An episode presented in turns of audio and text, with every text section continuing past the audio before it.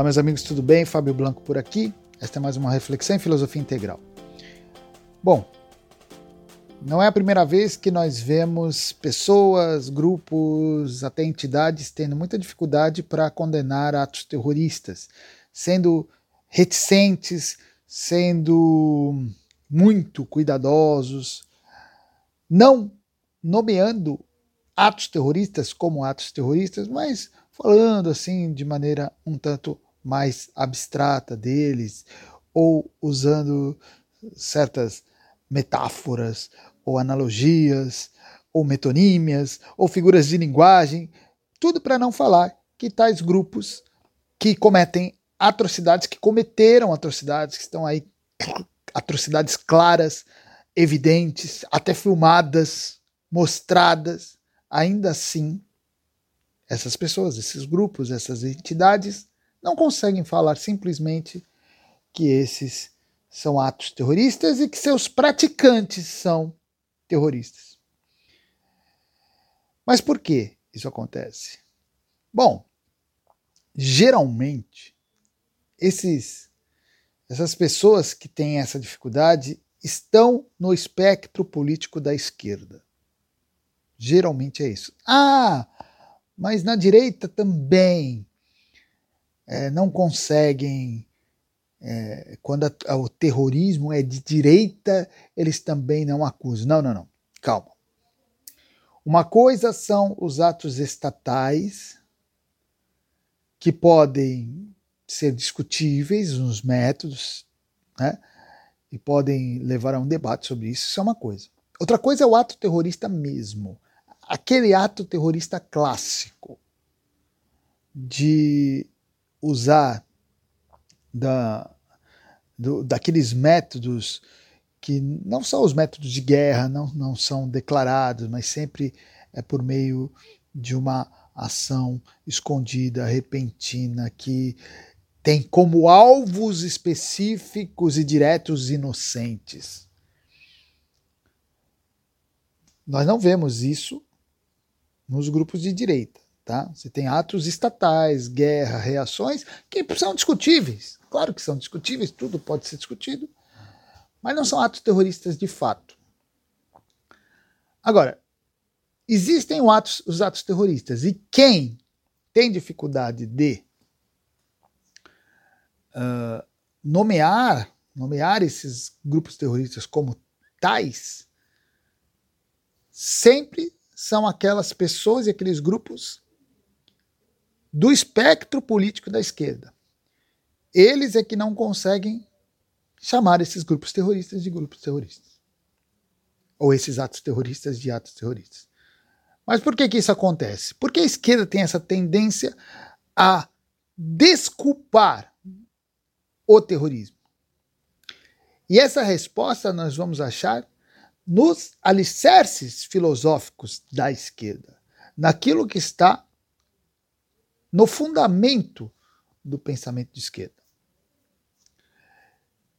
E todo, toda esquerda tem como fundamento a filosofia marxista. Por mais que muitos não se digam marxistas, não é, achem que o marxismo em si já passou, tá, também isso é bastante discutível, mas a base filosófica do marxismo. Eu escrevi exatamente um livro sobre isso, falando sobre as bases filosóficas do marxismo. Como o marxismo se apresenta como uma filosofia, e essa filosofia acaba sendo, acabou sendo e acaba sendo o fundamento de todo o pensamento esquerdista pós-Marx.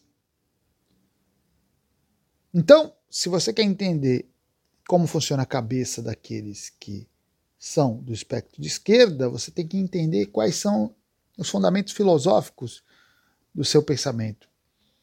E os fundamentos filosóficos são aqueles oferecidos por Marx e Engels. E a filosofia marxista, por meio da sua perspectiva dialética, conclui o seguinte: que todas as sociedades são compostas por duas classes. Uma que detém os meios materiais, que detém os meios de produção, e outra classe que é explorada por essa classe que detém os meios de produção. E essas duas classes que existem na sociedade, elas estão em luta entre si. Isso em todas as sociedades foi assim, segundo o marxismo. Então isso significa, se nós formos resumir, que toda sociedade se encontra dividida entre opressores de um lado e oprimidos do outro. Os opressores que detêm os meios de, de, de materiais, os meios econômicos, e os oprimidos que são aqueles que são explorados por eles, por esses opressores.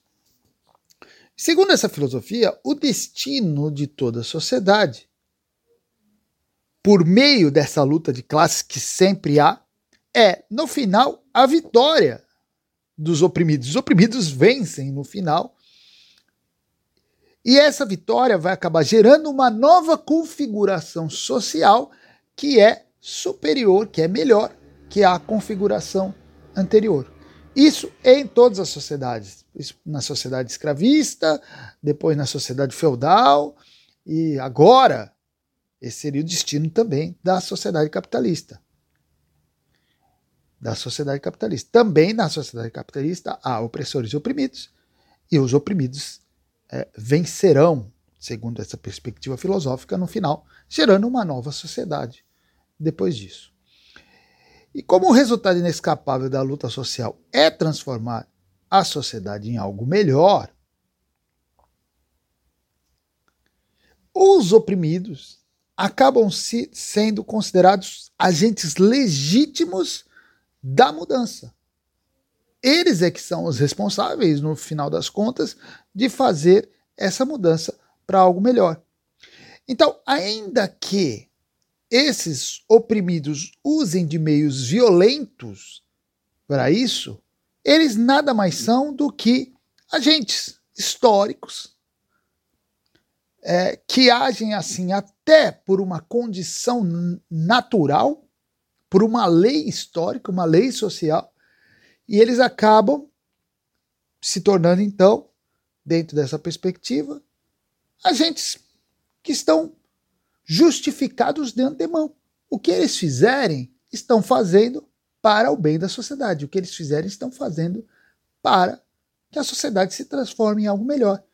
Então, eles já estão justificados desde antes. Desde antes. Era assim quando Marx pensou isso, Marx e Engels pensaram isso. Pensaram nos proletários, sociedade capitalista, burgueses, os donos do capital, uh, proletários, os explorados. Em algum momento, os, os proletários vão vencer essa luta, tanto que se pensou, inclusive, na ditadura do proletariado, que é o, a, a, esse processo final desse, dessa luta, né? A ditadura do proletariado é o momento final dessa evolução da sociedade para algo melhor. E veja, a ditadura do proletariado praticamente dá para o proletário carta branca para ele agir contra os burgueses, para ele agir contra os poderes opressores. Então, tudo que se fizesse, tudo que os proletários fizessem, estaria já justificado, porque ele estaria agindo em prol da sociedade, pelo bem da sociedade. É certo que os proletários mesmo, mesmo já não, não, não assumiram essa bronca, não assumiram essa missão. E desde aí da década de 30, pelo menos, década de 40, os próprios socialistas marxistas já perceberam que não daria para esperar muito dos proletários. Então, o que, que eles fizeram? Substituíram, né? mantiveram a base do pensamento, a base da filosofia, que é os oprimidos se levantando e lutando contra os opressores, e se eles mantiverem intacto. Eles mudaram apenas os personagens as, as figuras que fariam parte disso. Eles consideraram oprimidos não apenas proletários, pode ter proletários, mas eles ampliaram para todos aqueles que de alguma maneira estão sofrendo as ações dos grupos opressores. Então ele não precisa ser proletário especificamente. Qualquer é, minoria ou qualquer grupo que sofra a ação burguesa, não apenas aí não apenas a ação material, mas a ação ideológica burguesa, todo grupo que se sinta ofendido, atacado, oprimido por isso, pode ser colocado nessa classe que se ampliou grandemente como uma classe oprimida.